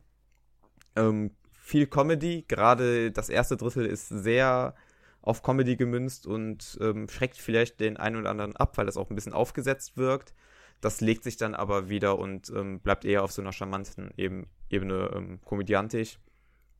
Ähm, und man hat dann trotzdem auch tolle Parcours-Einlagen, wenn die äh, über die Häuserdächer klettern oder teilweise ähm, Kräne hochklettern mit schönen kreativen Kniffen, was dann, wo sie dann von Drohnen, die von anderen Seite der Stadt gesteuert werden, Hilfe bekommen, was auch dann bei Twitch und so weiter übertragen wird, so dass die Leute alle mitfiebern. Und das ist eigentlich wirklich ein Film, der ähm, auch wieder für Leute, die sonst mit dem koreanischen Kino nicht so bewandert sind, einen guten Einstieg darstellt, da er ähm, eigentlich ähnlich ist wie einer von diesen, einer von äh, Hollywood-Blockbustern, nur eben nicht diesen Fehler macht, sich äh, auf das Große konzentrieren zu wollen, sondern eher klein, charmant bleibt und sich auf seine Charaktere fokussiert. Und kann ich wirklich jedem ans Herz legen, wenn der dann ähm, hoffentlich irgendwie auch demnächst mal einen deutschen Starttermin bekommt. Das klingt sehr spannend. Ja, er hat, glaube ich, auch noch überhaupt keinen Verleih in Deutschland. Dem geht wahrscheinlich tatsächlich genau, jetzt ja. die Festivalsaison natürlich auch ein bisschen ab, ne? Also, wo soll er Richtig, sich aktuell Genau, und das ist halt schade. Ne? Genau, also das ist so ein Film, den ich mir halt wirklich, als ich den im Kino gesehen habe, ich habe den ja auch auf dem Festival gesehen, habe mir direkt gedacht, yo, das wäre der perfekte Film fürs Fantasy Filmfestival, der würde jedem dort auf jeden Fall Spaß Da habe ich gerade auch dran gedacht, ja. Ist auch ein, genau, ist auch ein Regiedebüt und ähm, sieht auch tatsächlich unfassbar gut aus von seinen Effekten her. Also wirklich, der braucht sich eigentlich in keinster Weise von Hollywood-Filmen zu verstecken, was das Genre angeht. Ich, ich finde vor allem, äh, wenn man ein bisschen ein Fable hat für so also ich habe den Film auch noch nicht gesehen leider, aber ich bin allgemein so ein bisschen Action-Sport-Fan auch. Und ich glaube, da mhm. ist der Film vielleicht auch eine Empfehlung. Wenn du sagst, mit Klettern ist das sehr auth genau, authentisch ja. dargestellt. was ich damals ganz interessant fand, ist ein ganz anderer Film. Äh, was mir jetzt irgendwie spontan daran erinnert hat, war dieser äh, Premium Rush. Ich weiß nicht, ob ihr den kennt, mit Joseph Gordon-Levitt. Ähm, wo er dieser Fahrrad, nee, wo er so ein Fahrradkurier in New York spielt. Was auch wirklich ein ganz, ganz äh, einfaches Konzept ist, das auch nicht länger tragen würde wie über die kurze Laufzeit, aber wirklich einen, wirklich mal schöne äh, anderthalb Stunden äh, Adrenalin gedrängt quasi ähm, in Kinosets fesselt. Ich glaube, das äh, klingt eigentlich danach, dass Exit eigentlich genau in diese Kerbe schlägt. Ja, das kann gut sein. Das klingt spannend, ja. Wollen wir dann ähm, im Sinne der, der Reihenfolge, die wir jetzt einmal verlassen haben, wieder in, in gewohnte Fahrwasser gelangen? Jan, möchtest du deine Nummer 4 vorstellen? Genau, dann mache ich mit der Nummer 4 mal weiter bei mir und das wäre jetzt eben die Taschendiebin, wie ich schon ähm, vorhin angeteasert habe, eben ein weiterer Film von ähm, Park Chan-wook und ähm, wiederum auch ein Film, der in ähm, dem Zeitalter spielt, in den 30er Jahren ähm, in, von Japan besetzten Korea. Und ja, es ist ein Film, der wiederum auch in Teile gegliedert ist. Ähm, wir hatten es ja vorhin bei ähm, Joint Security Area mit der Dreiteilung, wobei hier das nochmal ähm, mehr auch im, in den Vordergrund gerückt wird dass es eben sich in Kapitel aufteilt und ohne jetzt zu viel quasi auf die Twists einzugehen, ähm, kurz über die Geschichte. Es geht quasi um eine, ja, ein junges Mädchen, eine, äh, wie sagt man, eine Kammerzofe, die bei einer ähm, japanischen ähm, Adligen ins Haus eingeschleust wird ähm, und dort ähm, dafür sorgen soll, dass sich eben diese Adlige in ihren, ja, das ist ähm, ja, in quasi Auftraggeber verliebt, weil eben diese adlige Dame ein beträchtliches Vermögen hat, an das der Mann gerne kommen würde. Und ähm, es gibt ein paar Hindernisse, unter anderem eben der Onkel dieser Japanerin, der selbst Ambitionen hat, seine ähm, Nichte quasi zu heiraten, um eben auch an dieses ähm, Vermögen zu kommen. Und ja, es entspinnt sich quasi eine Dreiecks-, Vierecks-, Fünfecks-Beziehung, also ein ganz kompliziertes Konstrukt zwischen diesen Figuren, ähm, wobei ähm, immer wieder ähm, auch dann die Handlung durch Twists in eine ganz andere Richtung gelenkt wird und auch mich vor allem beim ersten Mal sehen schon überrascht hat, vor allem das Ende des ersten Teils ähm, war dann doch ein ziemlicher Paukenschlag. Und ich finde, dass der Film, ja, viele sagen immer, das ist ein, ja, ein, auch ein Erotik-Thriller mit ähm, sehr viel ähm, Nacktheit und expliziten Szenen.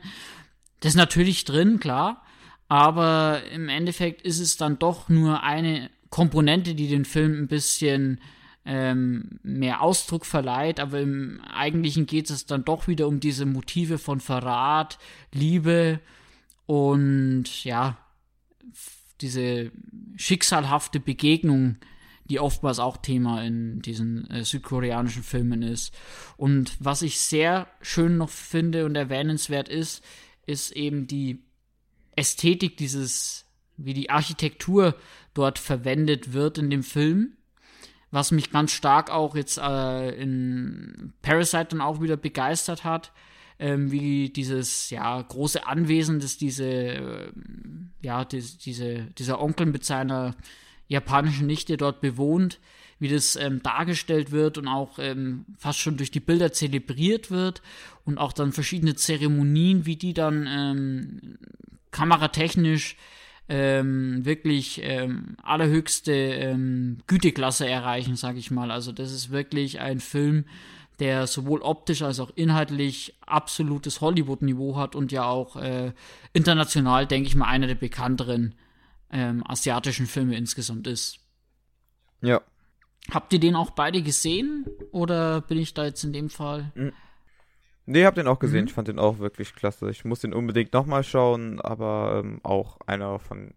Ja, Park Chan-wook hat generell der haut Meisterwerke äh, wie am Fließband raus. Und das ist halt auch keine Ausnahme. Ja, korrekt. Also bei mir ist er auch sehr hoch auf der Watchlist. Ich habe ihn noch nicht gesehen. Ich habe aber jetzt kürzlich erst den Film gesehen, den er direkt vor die Taschendiebin gemacht hat, Stoker. Der ist jetzt heute nicht auf der Liste, weil es ja so ein, so ein Zwischending ist zwischen koreanischer und amerikanischer Produktion. Aber in Stoker hat er das ja auch gezeigt. Also einmal, wie du gerade gesagt hast, was Architektur für eine Rolle spielt. Äh, das ist in Stoker ja auch der Fall. Kann man sich dann, wenn man den Film gesehen hat, das Making-of anschauen, wie viel Wert drauf gelegt wurde, dass da das richtige Haus für die Handlung gefunden wird, eben analog zu Parasite, wo es ja extra gebaut wurde für den Film, was ja völliger Wahnsinn ist und das zieht sich ja auch so ein bisschen durch die koreanischen Filme. Und ja, Taschendiebin ist auf jeden Fall hoch auf der Liste. Jo, dann ähm, war ich jetzt wieder an der Reihe, Jawohl. richtig?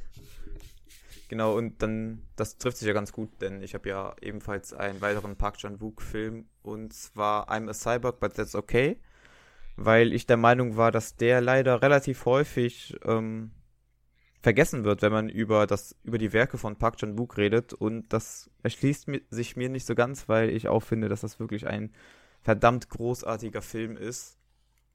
Es geht um zwei Menschen in einer Irrenanstalt, die sich dort halt kennenlernen. Der Junge, um den es geht, ist ein Kleptomane, aber mit dem besonderen Twist, dass er nicht nur Dinge stehlen kann, sondern auch die ähm, Charaktereigenschaften oder die, ich sag es, äh, ich nenne es jetzt mal Ticks der anderen Insassen, äh, kann er stehlen. Und das sorgt für einige sehr absurde Szenen und dann gibt es da noch ein Mädchen, das denkt oder das wirklich der festen Überzeugung von sich ist, äh, ein Cyborg zu sein.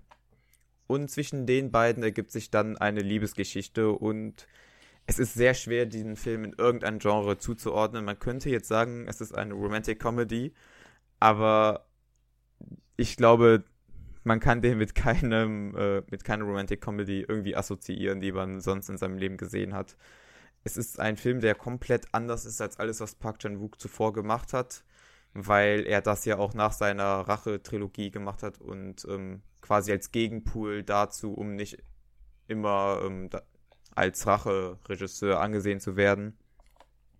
Ähm, gleichzeitig trägt das aber auch ganz klar seine Handschrift und ähm, das ist ein sehr, sehr kreativer Film, ein einzigartiger Film. Ich kann auch verstehen, wenn das Leuten zu abgefahren ist aber der Film ähm, baut so viele tolle Ideen rein, schafft es eine rührende Geschichte zu erzählen, die an einigen Stellen durch diese absurde Situation zwar lustig ist, an anderen auch wieder tragisch und äh, einem bleibt das, das Lachen teilweise im Hals stecken. Er ist unfassbar gut gefilmt, also Park Chan-wook hat ja immer seinen Standard-Kameramann äh, dabei, der hier auch wirklich wieder auf Hochtouren läuft. Ähm, ich weiß nicht, wie man ihn ausspricht, Jeong Jong-hun. Und ähm, auch wieder seine Standard-Editoren, äh, die auch ganze Arbeit leisten. Also man hat teilweise, teilweise Tracking-Shots drin, die, äh, wo man sich einfach nur erstaunt fragt, wie die das irgendwie gemacht haben. Der einzige Wehmutstropfen, äh, den man dem Film vielleicht ähm, negativ ankreiden kann, ist das CGI, das leider wirklich an einigen Stellen nicht ganz so gut aussieht. Aber das macht Park Chan-wook dann auch wieder mit vielen handgemachten äh, Effekten wieder wett. Also große Empfehlung, geht leider viel zu oft unter, aber ähm, ganz, ganz toller Film. Der steht auch ähm, in meinem Regal, da gibt es ein wunderschönes Mediabook von. Ich habe ihn noch nicht gesehen, mhm. aber der steht ähm, auf der gemeinsamen Watchlist mit meiner Freundin auch sehr weit oben. Den wollen wir uns auf jeden Fall bald, bald angucken. Und wer ähm, Wer mal koreanische Aussprache üben will, der kann sich gerne mal den koreanischen Titel des Films anschauen und versuchen, den korrekt auszusprechen. Viel Erfolg. Ich, weiß, ich weiß leider nicht, wie der auf Koreanisch heißt. Ja, kann, kann man mal googeln, das ist ähm, sehr abenteuerlich. Okay. Ja, was Gut. ist, Patrick, was ist dein vierter Film? Als vierten gehen wir mal in ein Genre, was wir heute, ja, zumindest, wir haben es mal einmal kurz gestriffen, aber sind noch nicht richtig reingegangen, und zwar in den Horrorfilm. Ähm, Und zwar meine Nummer 4 ist A Tale of Two Sisters. Könnte auch ähm, westlichen Horrorfans bekannt vorkommen, denn es gibt da schon ein Remake von, das heißt Der Fluch der zwei Schwestern. Das hat aber gar nicht so schrecklich viel mit dem Original zu tun. Das Original ist von 2003, ist ähm, von dem Herren, von dem wir, glaube ich, heute die meisten Filme auf der Uhr haben, nämlich von Kim Ji-woon, I Saw the Devil, Bittersweet Life und Co ist eben ein Horrorfilm, der basiert ganz lose auf einem koreanischen Volksmärchen und das charakterisiert den Film eigentlich ganz gut, denn das ist im Grunde so viel Märchen wie Filme wie Pans Labyrinth beispielsweise Märchen sind. Also definitiv kein Märchen für Kinder, aber ein Märchen für Erwachsene. Es geht drum, dass zwei Schwestern offensichtlich einen längeren Aufenthalt in einer psychiatrischen Klinik hinter sich hatten. Am Anfang weiß man noch nicht so genau, wie lang eigentlich und die äh, kommen dann wieder nach Hause und äh, treffen eben auf ihrem leiblichen Vater und auf ihre Stiefmutter.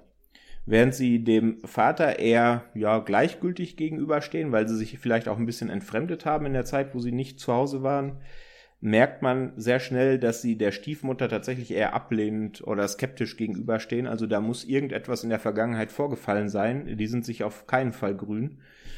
Und als die beiden dann wieder zu Hause sind, geschehen nach und nach sehr seltsame Dinge, wie das in ach so vielen Horrorfilmen der Fall ist, die in einem Haus spielen. Äh, und es offenbart sich so langsam, weswegen die beiden denn in der Psychiatrie waren, was denn die Geschichte mit der Mutter ist und wie das alles zusammenhängt. Und dann ähm, gibt es den ein oder anderen sehr, sehr heftigen Schlag in die Magengrube. Aber den soll dann jeder ähm, für sich selber erleben. Das ist eher ein Slowburner als ein Jumpscare-Fest. Viele heute ähm, aktuelle Horrorfilme verlassen sich ja sehr auf Jumpscares. Der überhaupt nicht. Der hat, äh, wenn man, ähm, wenn man so will, maximal ein oder zwei Jumpscares, ähm, die dann aber natürlich, weil sie eben so selten vorkommen, sehr effektiv sind.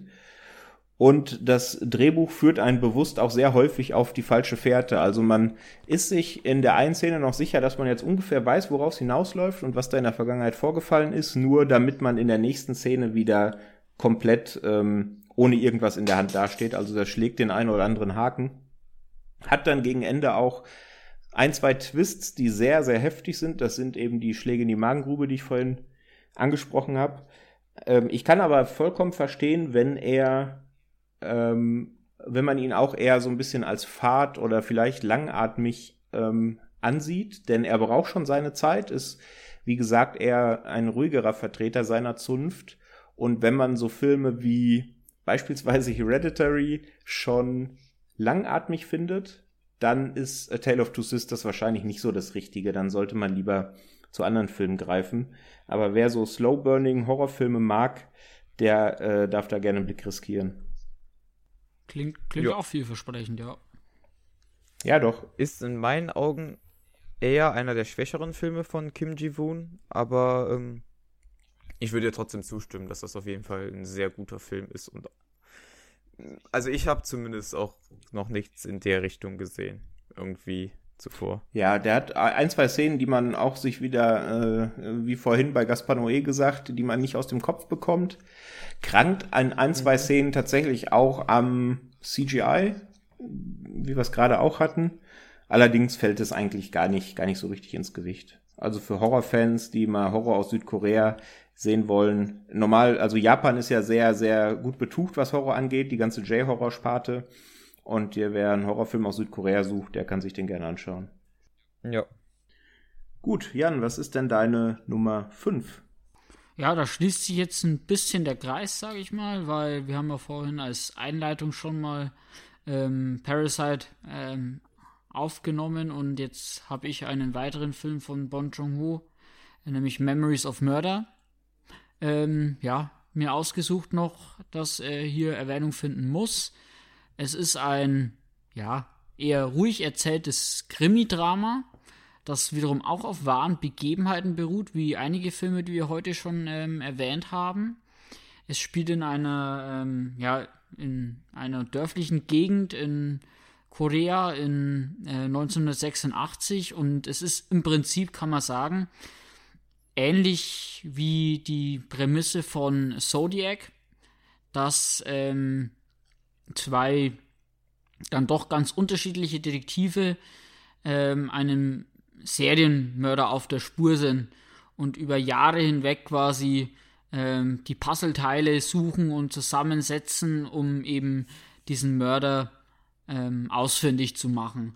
Und ähnlich, deswegen gibt es auch vielfach diesen Vergleich zu Zodiac, ähm, ähnlich wie eben David Fincher ähm, hat eben auch hier, ja, der Film die, oder also der Regisseur hier, den Film, äh, die Spannung dadurch ähm, entfalten lassen, dass man eben ziemlich lange oder eigentlich permanent im Unklaren ist ähm, und das Tempo verschleppt wird quasi ähm, und dadurch braucht der Film eigentlich keine großen Actionsequenzen, Verfolgungsjagden oder irgendwelche Thriller-Einfälle und er schockiert auch nicht groß.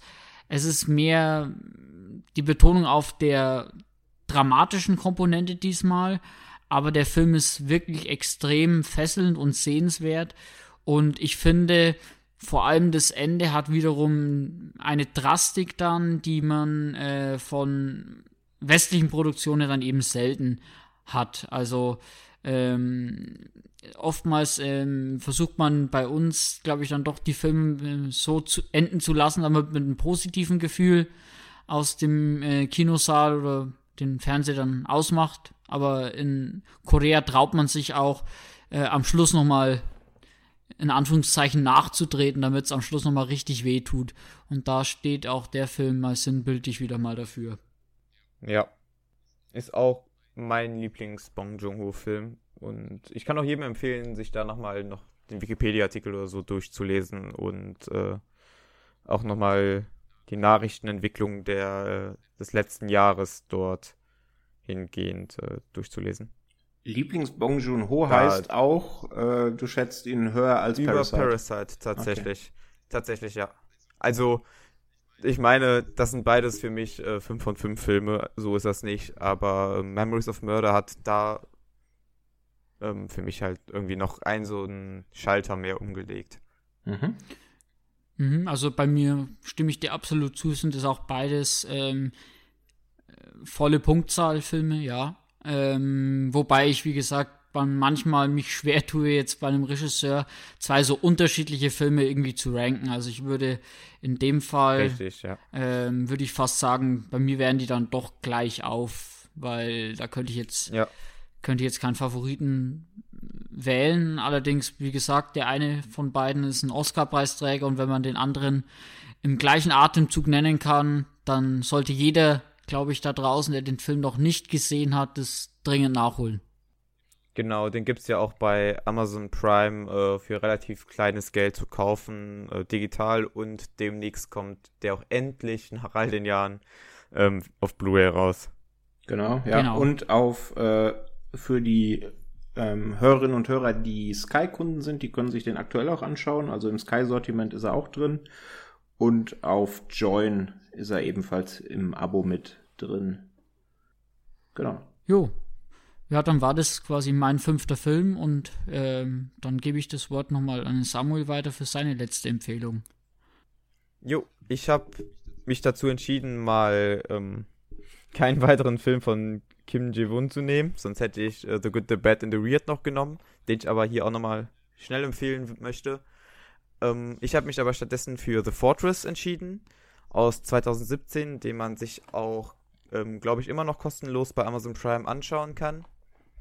Es ist ein Periodendrama, der während der Ming-Dynastie spielt, in der es um eine Festung in Korea geht, die ähm, sich immer noch dem chinesischen König verpflichtet fühlt, während gerade die Matschuren ähm, auf dem Vormarsch sind und diese Festung belagern.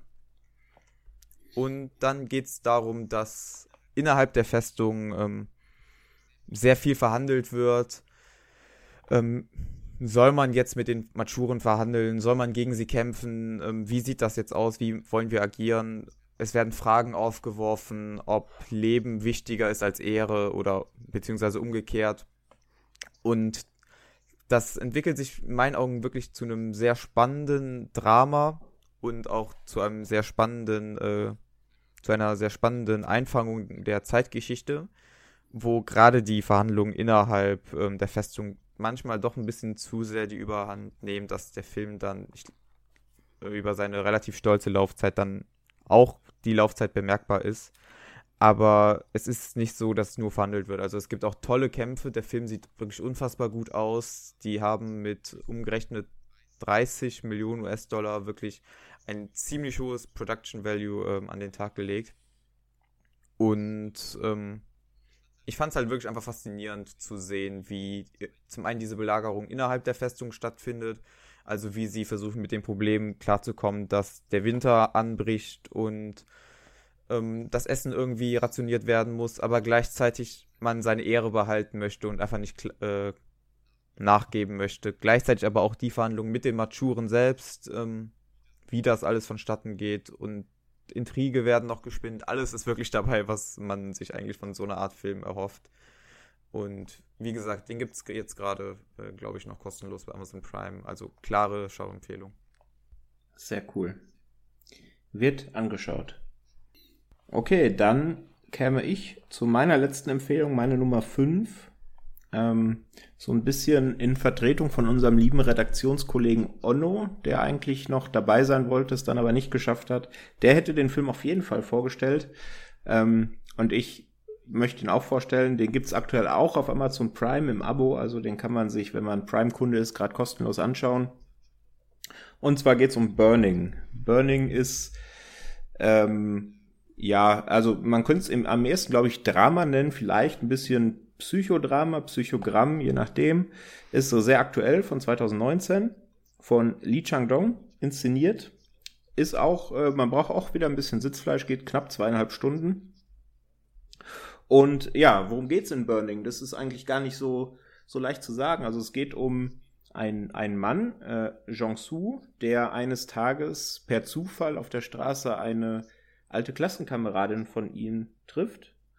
Und ähm, die beiden kommen sich dann näher, reden über alte Zeiten. Langsam verliebt er sich in sie. Und das geht dann am, Ende so weit, dass sie in den Urlaub fährt. Die, man will Urlaub in Afrika machen. Und er soll während des Urlaubs auf ihre Katze aufpassen. Also wohnt dann in ihrer kleinen Wohnung, während sie im Urlaub ist und passt auf die Katze auf die er nie zu Gesicht bekommt, während sie im Urlaub ist, merkwürdigerweise. Und als sie dann aus dem Urlaub in Afrika wiederkommt, bringt sie einen Mann mit.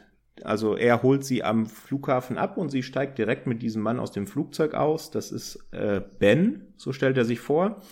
Und Ben ist ein offenbar sehr wohlhabender, gut situierter Mann mit sehr guten Manieren, sieht auch gut aus und ähm, ist offensichtlich, hat offensichtlich irgendeine Art von Bindung zu, ähm, zu ihr aufgebaut.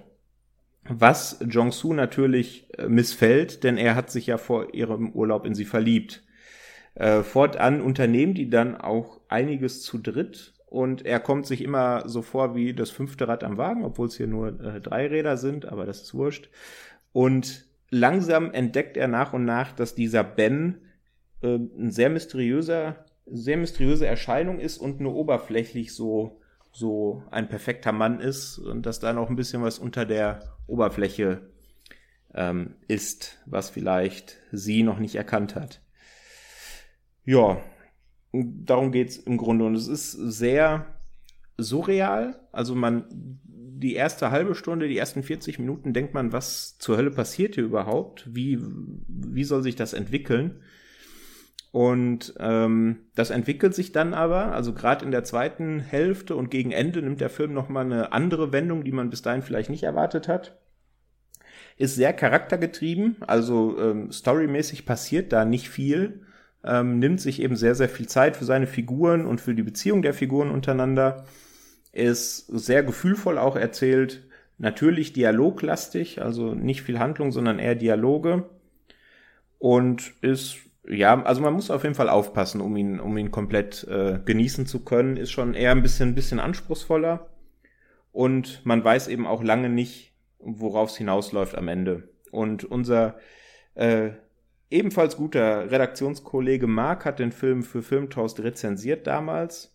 und hat ihn beschrieben und das finde ich ähm, sehr passend mit äh, dem Zitat brodelnde, einnehmende Ruhe.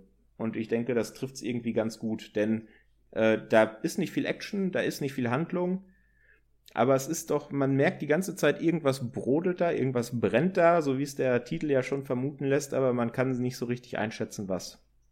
Ich habe den Film leider bis dato noch nicht komplett gesehen. Ähm, wollte das eigentlich heute noch nachholen, bin irgendwie nicht dazu gekommen, aber ich werde es die Tage auf jeden Fall mal machen. Und ich habe nur eigentlich positive Stimmen zu dem Film gehört.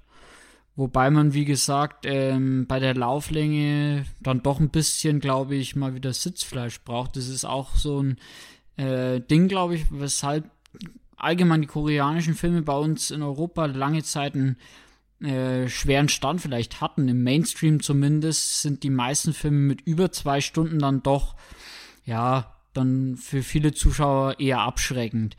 Aber wenn man ähm, sich ein bisschen dieses Pacing und äh, die Art der Filme eingesehen oder eingefühlt hat, dann kommen einem eigentlich die über zwei Stunden eigentlich nie so lang vor, wie sie de facto sind.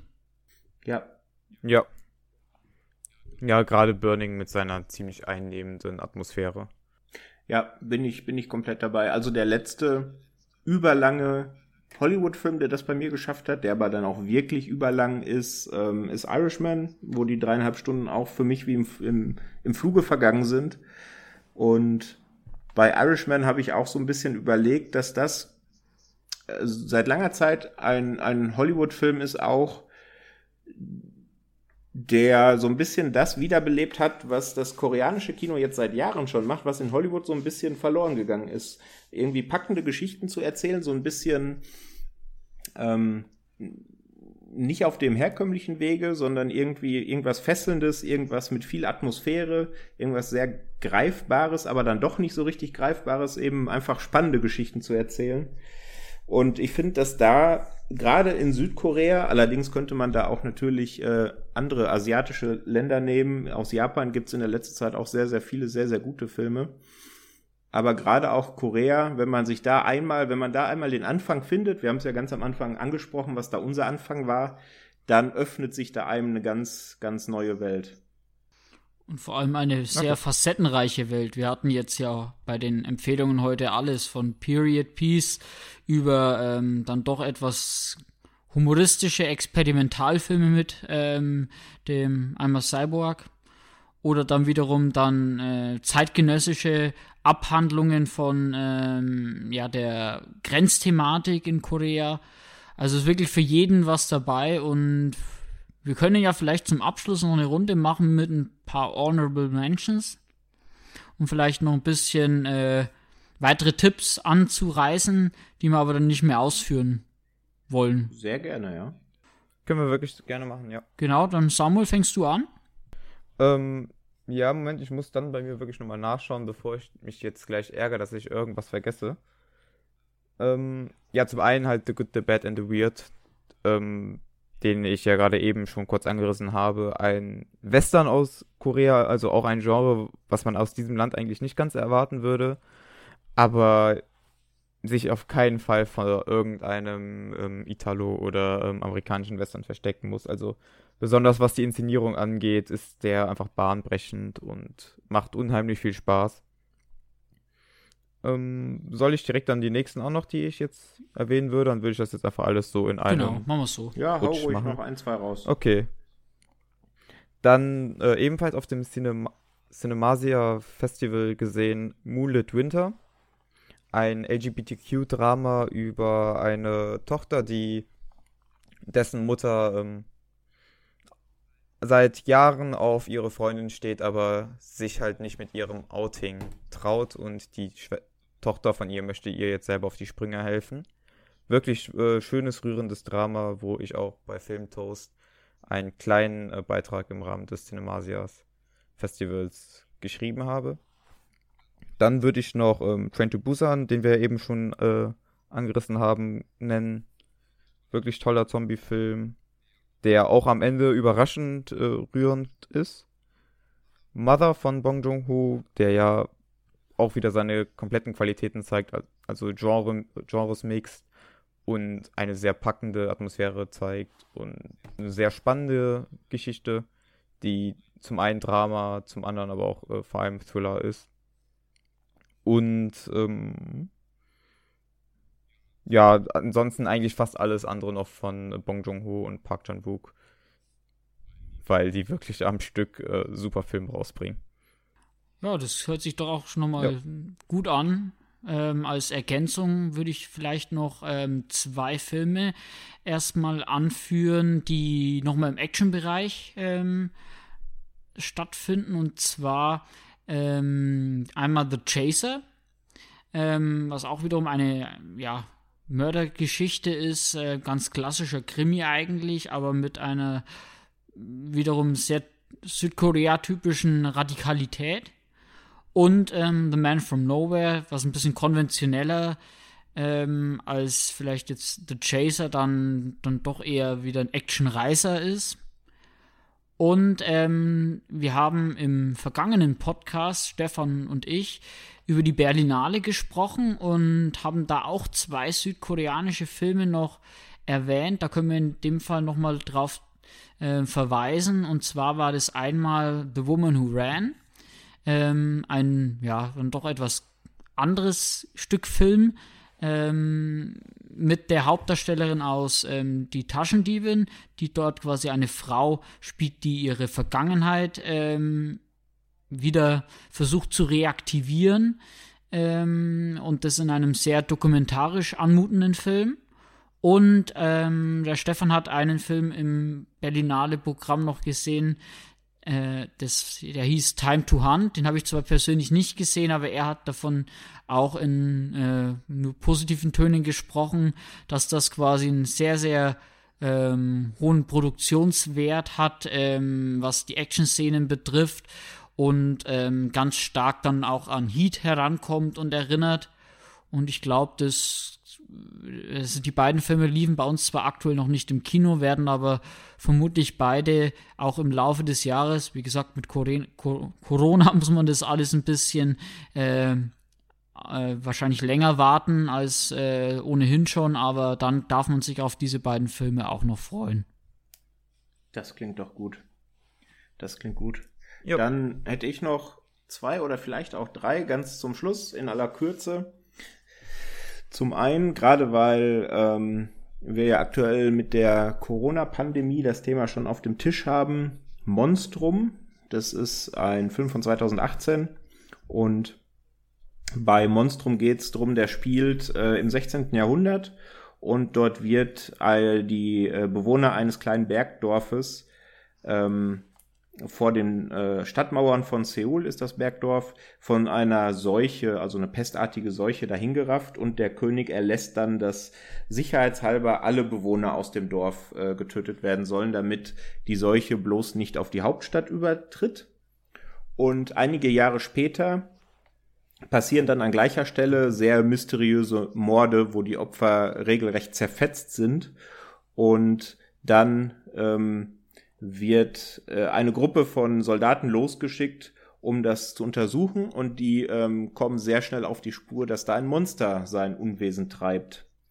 Und ja, dann geht es eben darum, dass die versuchen, dieses Monster zur Strecke zu bringen. Ist eine Mischung aus Gesellschaftsdrama, auch wieder mit vielen geschichtlichen ähm, Aspekten und eben auch äh, Monster-Action.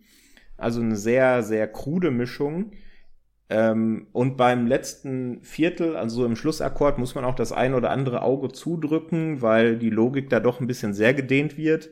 Und die Effekte sind auch nicht die allerbesten. Allerdings so als äh, kleiner, feiner Monster-Horror mit ein bisschen Gesellschaftsdrama dabei, so abwegig das auch klingen mag, ist der eigentlich ganz nett. Dann noch ein Bong Joon-ho-Film, den vielleicht auch der ein oder andere schon kennt. Und zwar seinen Ausflug ins US-amerikanische Kino Snowpiercer von 2013. Auch äh, hochkarätig besetzen. Chris Evans spielt damit, Ed Harris spielt damit, Tilda Swinton spielt damit, Octavia Spencer spielt damit. Äh, da geht's ähm, um eine ähm, Zukunftsdystopie. Und zwar sind dort ähm, aufgrund eines Experiments, was schiefgegangen ist, um die globale Erwärmung aufzuhalten, ist die Welt quasi in eine riesige Eiszeit verfallen und mehr oder minder die einzigen Überlebenden sind an Bord eines riesigen Zuges, der durch diese eisigen Wüsten streift, eben den titelgebenden Snowpiercer. Und an Bord dieses Zuges entbrennt dann ein Kampf zwischen Arm und Reich. Die Armen sind im hinteren Teil des Zuges zusammengefercht. Die Reichen machen sich ein schönes Leben im vorderen Teil des Zuges. Also ist eben auch diese Gesellschaftskritik, die Bong Joon-ho ja in ganz vielen seiner Filme hat. Ähm, ist auch sehr viel Action mit drin. Auch hier muss man, was die Effekte angeht, das ein oder andere Auge zudrücken. Der hatte da nicht ganz so viel Geld zur Verfügung bei dem Film. Ähm, wenn man das aber kann, kriegt man da sehr, sehr gutes Action-Kino mit Gesellschaftsdrama geboten. Ja, und als allerletzten und auch vielleicht der abwegigste von meinen Tipps ist äh, Save the Green Planet. Ähm, da geht es darum, dass ein Verschwörungsfanatiker glaubt, dass Aliens die Erde überfallen wollen und in einem Industriemagnaten sieht er den Anführer der Aliens, der schon mal auf der Erde ist und spitzelt. Und damit er das verhindern kann, diese Alien-Invasion, entführt er diesen Industriemagnaten und foltert ihn, weil er soll doch seine ähm, Alien-Kollegen davon abhalten, dass sie die Erde überfallen. Und ähm, parallel gibt's eben auch noch eine Truppe an Polizisten, die eben auf der Suche sind nach diesem Industriemagnaten, die eben von einem Terrorakt ausgehen, dass er entführt wurde und ähm, erpresst werden soll.